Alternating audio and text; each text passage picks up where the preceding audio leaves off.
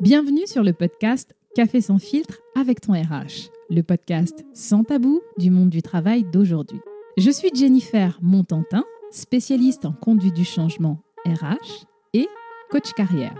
Le sujet que nous abordons aujourd'hui est un moment souvent redouté, parfois stérile et dans les cas les plus extrêmes, il se transforme en un véritable combat de boxe. Je veux parler bien sûr de l'entretien individuel, un rendez-vous crucial qui peine à trouver une place dans la vie des collaborateurs et de leurs managers. Pourtant, bien utilisé, l'entretien individuel permet entre autres de mieux préparer les actions de la politique RH et de proposer un accompagnement adapté à chaque collaborateur. Dans cet épisode, nous parlerons des enjeux derrière cet exercice, nous partagerons des conseils pour vous aider à en faire un moment constructif, sans manquer d'aborder le sujet de la peur de l'échec qui se trouve souvent en toile de fond de cette thématique. Pour parler vrai de ce sujet délicat, j'ai longtemps attendu de faire la bonne rencontre. Et aujourd'hui, je suis doublement heureuse de faire cette interview avec notre invité. Une personnalité efficace, déterminée et joyeuse qui apportera un éclairage à la fois RH et également éditeur, puisque nous accueillons Manon Sylvain, DRH de Lucas, l'éditeur français de logiciels de gestion RH, à la fois très pragmatique et esthétiquement très sympa.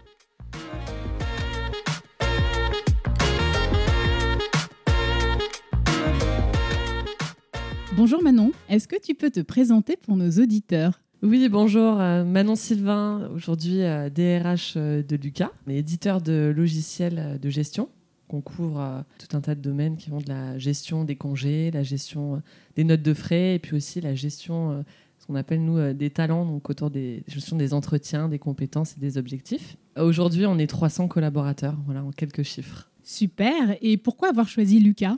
Alors tout simplement parce que j'étais cliente de Lucas et j'ai été amenée à utiliser les solutions, les installer dans mon ancienne expérience. Et j'ai eu un gros coup de cœur pour le produit, aussi pour la culture d'entreprise. Euh, on essaye à chaque fois euh, d'innover en termes de, process RH, euh, de culture aussi, de sortir un petit peu des sentiers battus. Et puis surtout, la philosophie, c'est de changer la vie, le quotidien de nos DAF, de nos DRH qui sont nos clients. Tu te doutes bien que ça m'a énormément parlé à l'époque. voilà, maintenant ça fait 4 ans. Bah super, passer de cliente à collaboratrice. Exactement.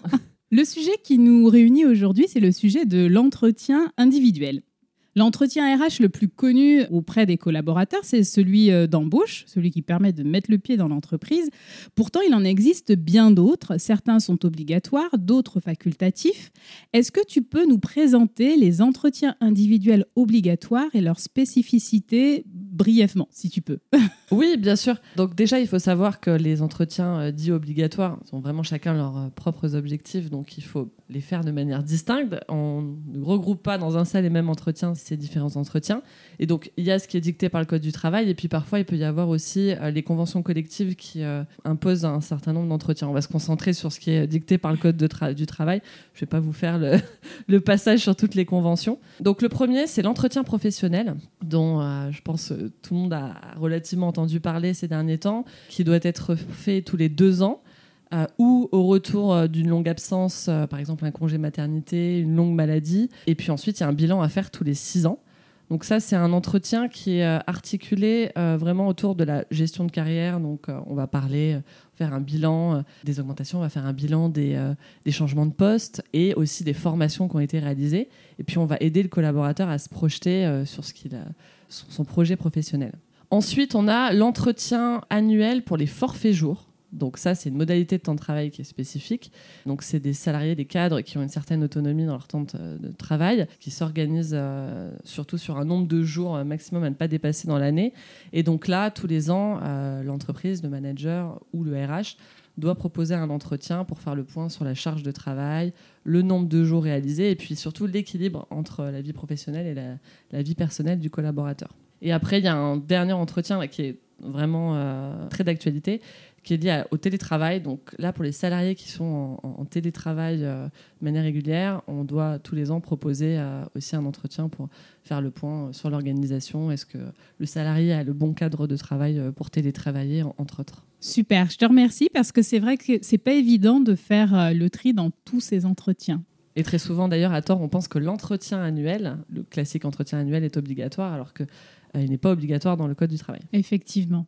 Puisque tu parles de Code du travail, je voudrais te demander euh, juridiquement si une entreprise n'est pas dans les clous en matière des entretiens individuels, elle risque quoi? Alors, si on parle de l'entretien professionnel, c'est principalement un risque financier. Donc, euh, quand l'entreprise souvent en cas de contrôle ou en cas de contention avec un salarié, mais le risque, ça va être de devoir abonder le compte CPF, compte personnel de formation du salarié, de 3 000 euros en cas d'absence d'entretien et aussi d'absence de formation quand le collaborateur n'a pas suivi de formation depuis longtemps.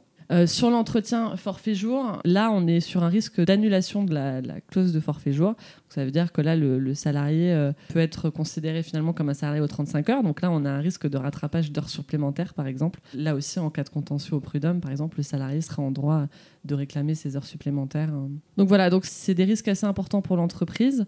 Euh, principalement financier, comme tu peux le, comprendre. Effectivement, financier. Et puis, c'est vrai que les collaborateurs sont de plus en plus au fait de leurs droits. Et euh, ne pas être dans les clous, c'est vraiment prendre un risque. Oui, effectivement, avec aussi la surmédiatisation, avec les réseaux sociaux, de toute façon, avec, euh, avec Internet, on peut facilement se renseigner sur, sur ses droits. Et effectivement, découvrir ces, ces rendez-vous obligatoires que l'on doit avoir avec son manager. De façon un petit peu plus opérationnelle, qu'est-ce qui est un défi dans la préparation et le lancement d'une campagne côté RH Oui, alors il y a dans un premier temps, je dirais, un aspect communication qui est très important, c'est-à-dire bien expliquer aux salariés pourquoi on fait ces entretiens, quelles sont les modalités, comment euh, on va devoir le réaliser, vraiment les objectifs. Ça, c'est euh, le, premier point important avant même de penser à la structuration de l'entretien. Donc, il y a beaucoup de pédagogie à faire. Ensuite, il y a le bon process à structurer et la bonne trame d'entretien à avoir. Alors là, je parle bien sûr à la fois quand on a un outil ou quand on est plutôt sur une version classique euh,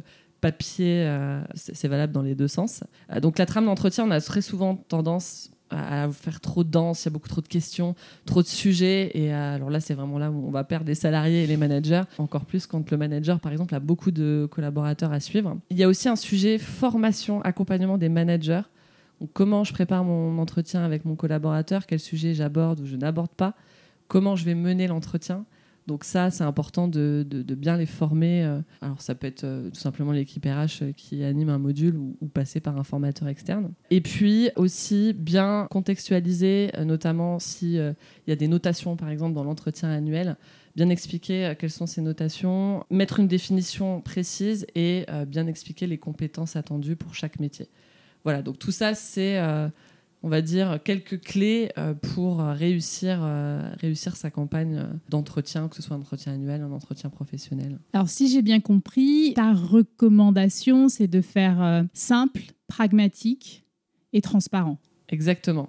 Tu as bien résumé les différents points. Aujourd'hui, je pense que c'est clairement ça qui aide dans les entreprises à faire accepter en fait tous ces entretiens. Parfois, on se dit euh, c'est un petit peu de la paperasse RH. Euh, on vient nous embêter dans notre quotidien d'opérationnel avec tous ces entretiens. Donc, euh, effectivement. C'est vrai que c'est chronophage et pourtant, ça me paraît indispensable pour justement être au plus près des salariés et au plus près aussi des objectifs business de l'entreprise. Oui, Exactement. Dis-moi Manon, avec la digitalisation de la fonction RH, est-ce qu'on arrive encore à dépasser euh, les freins fréquents en matière d'entretien individuel, à savoir le côté euh, fastidieux et aussi la difficulté à restituer les résultats?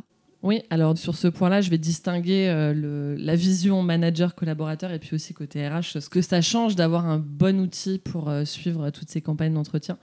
Donc, d'un point de vue, du point de vue du manager et du collaborateur, globalement, on a un meilleur suivi fait, des, campagnes. Y a, les outils permettent d'avoir de nombreux rappels euh, qui permettent de savoir quand je dois préparer l'entretien, comment je dois le préparer, quand est-ce que ensuite je, dois euh, faire la synthèse, etc. Notamment pour le manager qui a une grosse équipe, ça rend la chose moins, fastidieuse.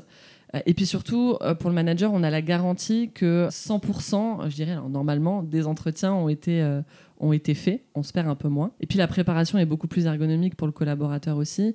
Euh, selon les outils, il y a la possibilité de faire des brouillons, de revenir, de commencer à écrire, de préparer son entretien. Donc ça, c'est à la fois pour le salarié et manager un, atout euh, supplémentaire. Et puis à la fin, on a une synthèse qui est, claire, qui est accessible à tout moment pour le manager comme pour le collaborateur, on peut reprendre ce qui s'est dit dans les échanges. On peut signer dans les outils aussi, hein. on peut faire de la signature euh, électronique, donc attester qu'on est tous d'accord sur ce qui s'est dit. Ça, c'est un point important, notamment pour l'entretien professionnel, par exemple. Euh, et côté RH, donc on a aussi cet aspect suivi qui est, favorisé. Et on a aussi l'aspect rapport, synthèse euh, d'entretien qui est, facilité. Donc, on peut plus facilement voir quelles sont peut-être les, alertes, entre autres des salariés qui tardent à remplir des entretiens. Ça peut être une alerte d'ailleurs. On a la possibilité d'ailleurs de paramétrer des alertes aussi RH. Donc, le salarié peut dire attention, moi je suis en désaccord avec ce qui s'est dit dans l'entretien, j'aimerais faire un point RH.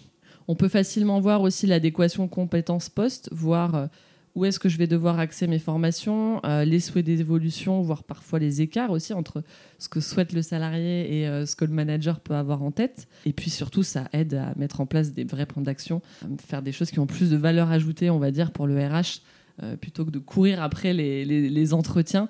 On est plutôt là concentré sur de l'utile, donc à savoir qu'est-ce que je vais faire de ces entretiens, au final, c'est ça le plus important. Quel plan d'action concret je vais pouvoir mettre en place par la suite. J'aimerais revenir sur un point que tu as évoqué tout à l'heure, et je pense que c'est quelque chose euh, qui est arrivé dans la vie de n'importe quel collaborateur, c'est-à-dire qu'à un moment donné, dans l'entretien, on se rend compte qu'on n'est pas forcément d'accord avec euh, la façon dont euh, le manager interprète une certaine situation. Longtemps, je me suis posé la question de savoir est-ce qu'il faut signer, est-ce qu'il faut refuser de signer, qu'est-ce qu'il faut faire dans ces cas-là?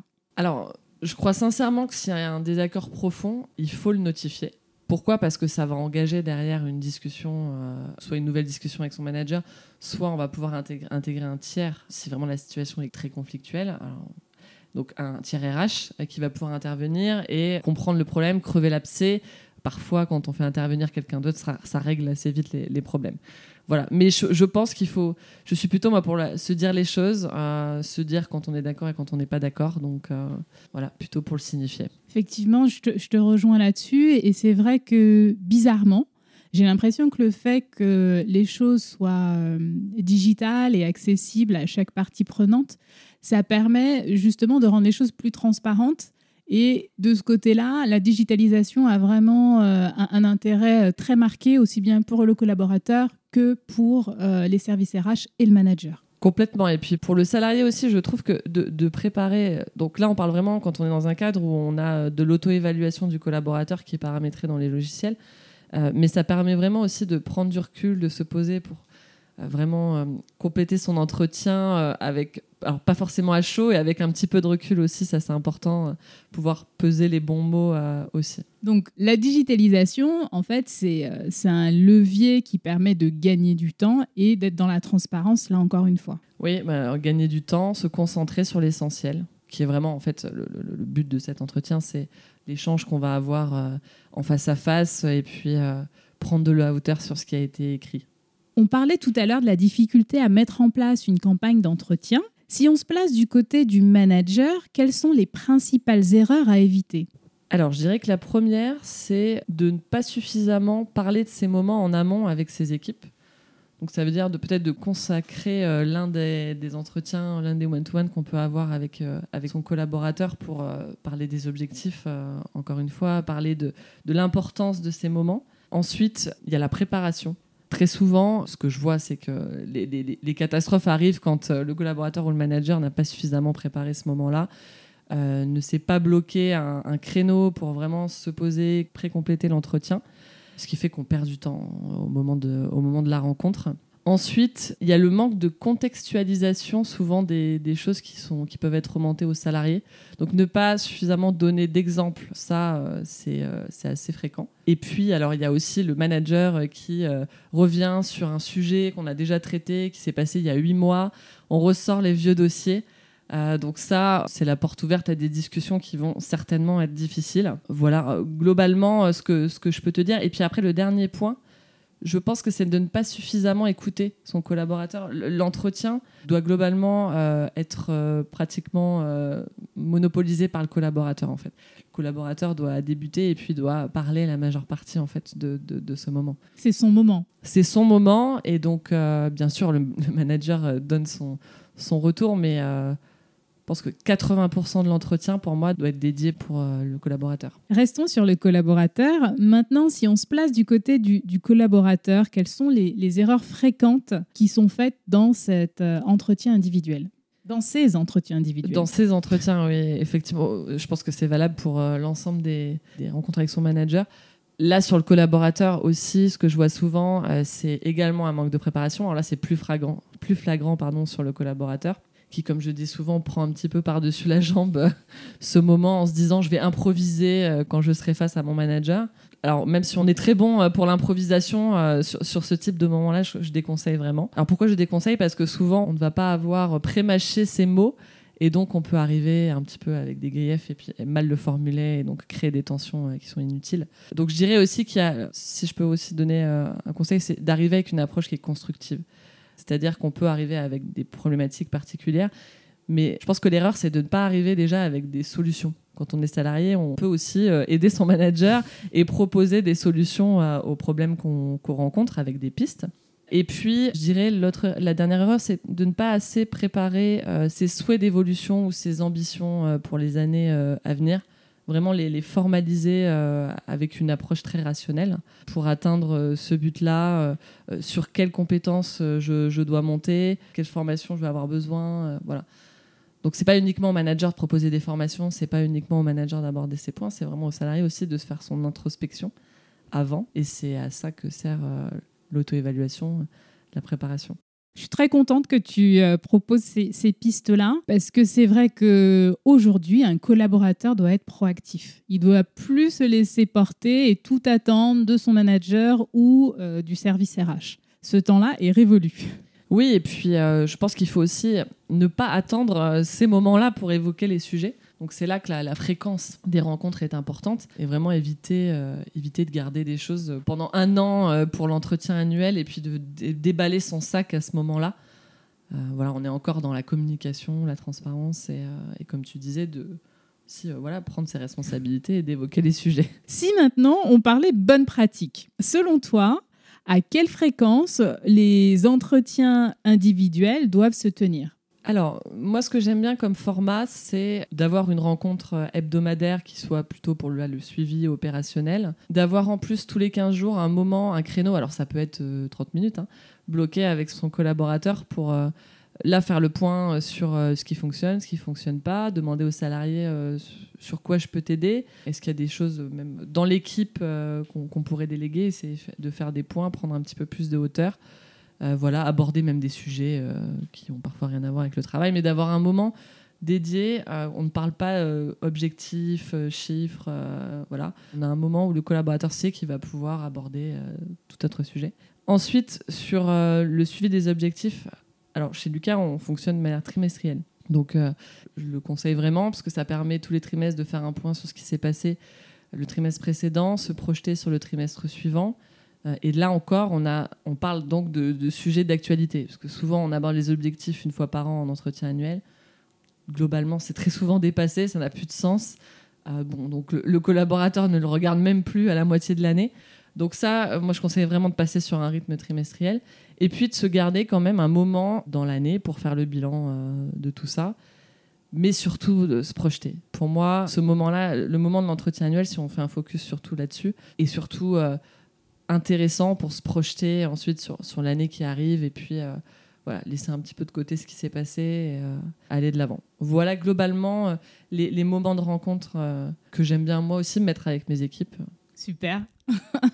ça, c'est un bon conseil. C'est vrai que de faire des rencontres trimestrielles, ça demande un vrai engagement et ça montre aussi une certaine volonté d'être proche de ses équipes. Oui, et puis tu évites aussi donc d'avoir des sujets brûlants qui traînent. Tu détectes plus facilement les signaux faibles de manque de motivation ou de manque de compréhension des objectifs. Donc on peut recadrer, euh, remettre un petit peu la barre euh, droite plus rapidement. Et voilà, et ça rassure aussi le collaborateur. Je pense que c'est moins stressant euh, d'avoir un rythme plus fréquent. Alors la crainte souvent des managers, c'est de se dire oh là là, mais ça va me rajouter en fait du travail parce que si je me mets à faire des entretiens toutes les cinq minutes, et en fait non, parce que clairement, du coup, on aborde moins de choses, on se retrouve pas avec un entretien qui dure trois heures où on, euh, voilà, où on ressort euh, tous les sujets. Donc, au contraire, euh, pour moi, l'augmentation de la fréquence se fait gagner du temps. C'est un investissement. Tout à fait. Là, j'aimerais que tu me parles un petit peu de l'expérience des campagnes Lucas en nous partageant le plus beau témoignage de l'un de vos clients qui est satisfait par une campagne d'entretien individuel. Alors, on en a beaucoup, alors sans, paraître prétentieux, mais on suit les, retours des clients. Euh, donc, on utilise Slack en interne pour nos communications et on a un, canal qui est dédié, qu'on a appelé Trop de Love, qui est dédié à nos retours clients qu'on suit. Alors, on est, on est toute l'entreprise euh, sur ce canal-là et on suit les retours euh, clients en temps réel, les enquêtes de satisfaction. Et donc, c'est génial parce qu'on voit que l'outil très souvent révolutionne un peu le quotidien des RH. Et là, on, a eu un retour, euh, alors qui n'était pas dans ce canal, mais qui était lors d'un webinar, euh, d'une DRH euh, de la société Harvest, qui est aussi un éditeur de logiciels. Donc avant d'avoir Lucas, qui était sur la suivi de campagne papier, donc avec tout ce que ça, implique comme galère pour l'équipe RH, mais aussi pour les opérationnels. Et donc qui nous a clairement dit que le, gros plus de l'outil, alors même utiliser la, beauté de l'outil, c'est de, pouvoir se l'approprier très facilement et de l'adapter rapidement à sa culture d'entreprise. Et surtout, que les collaborateurs ont pu, ce qu'elle nous a dit, c'est que les collaborateurs ont pu l'adopter facilement. La conduite du changement est importante hein, dans, ce, dans ce type de projet. Et donc pour nous, c'est génial. quoi. C'est le principal, c'est que nos outils soient utilisés et utiles. Donc quand on a ce type de retour, euh, voilà, quand on a une DRH qui nous dit qu'elle se focalise, euh, elle et ses managers, plus sur, euh, sur la, discussion avec les équipes, l'analyse, la recherche de solutions. Euh, c'est ce qu'on a cherché à créer euh, quand on a créé euh, le, logiciel, la gamme Popli de, suivi des entretiens. C'est un beau compliment.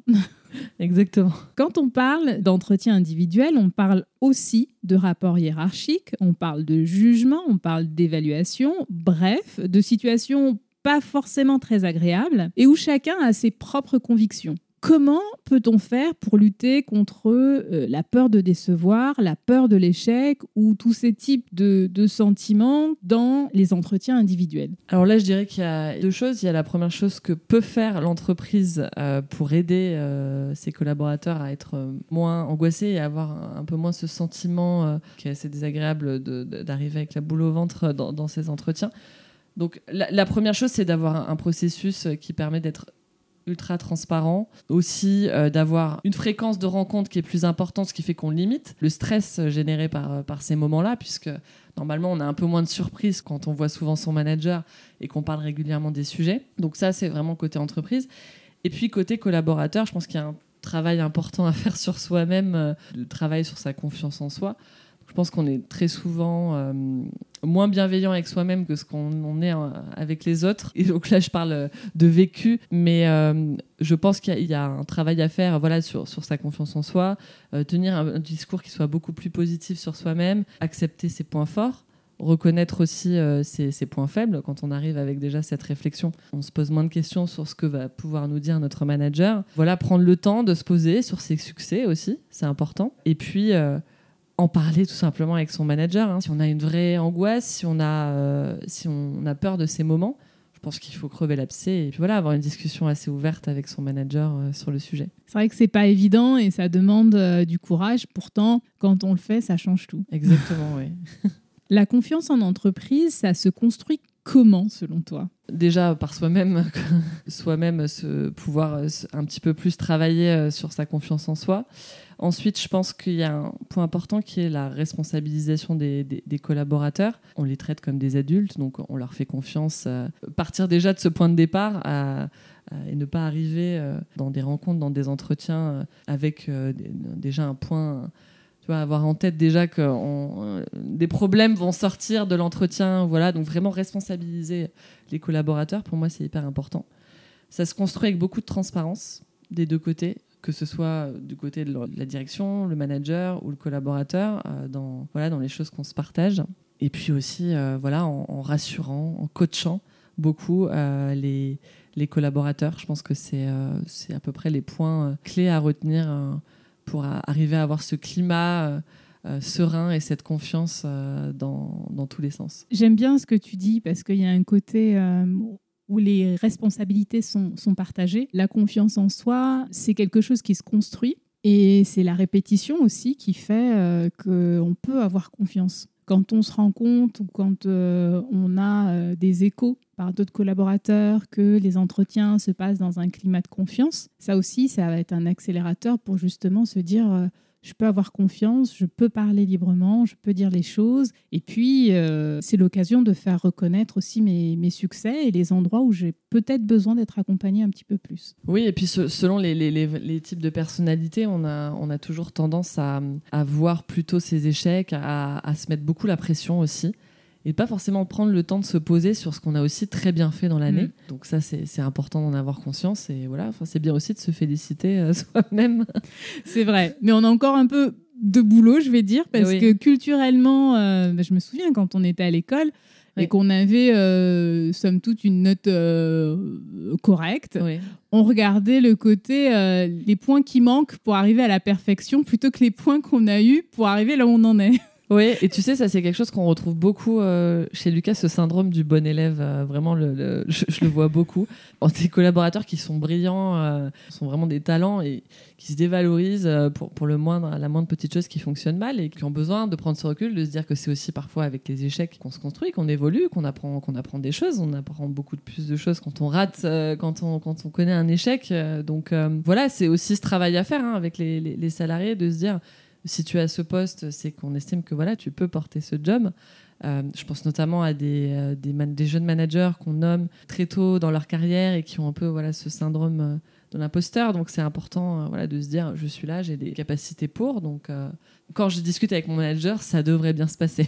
Il n'y a pas de raison. Je te remercie Manon pour euh, toutes ces informations. Ça a été très riche d'échanger avec toi. J'en ai appris un petit peu plus sur Lucas, euh, sur euh, les best practices. J'ai réussi à le dire cette fois-ci en matière d'entretien individuel.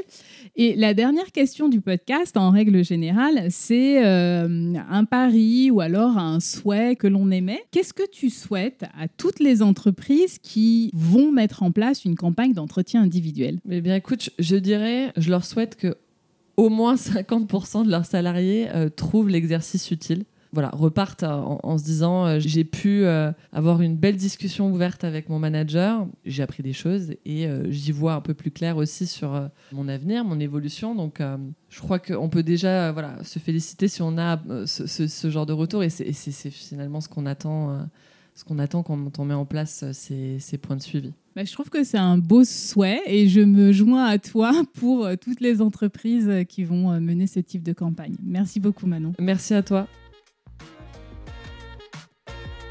Mes très chers auditeurs, je vous remercie d'avoir suivi ce podcast jusqu'à la fin.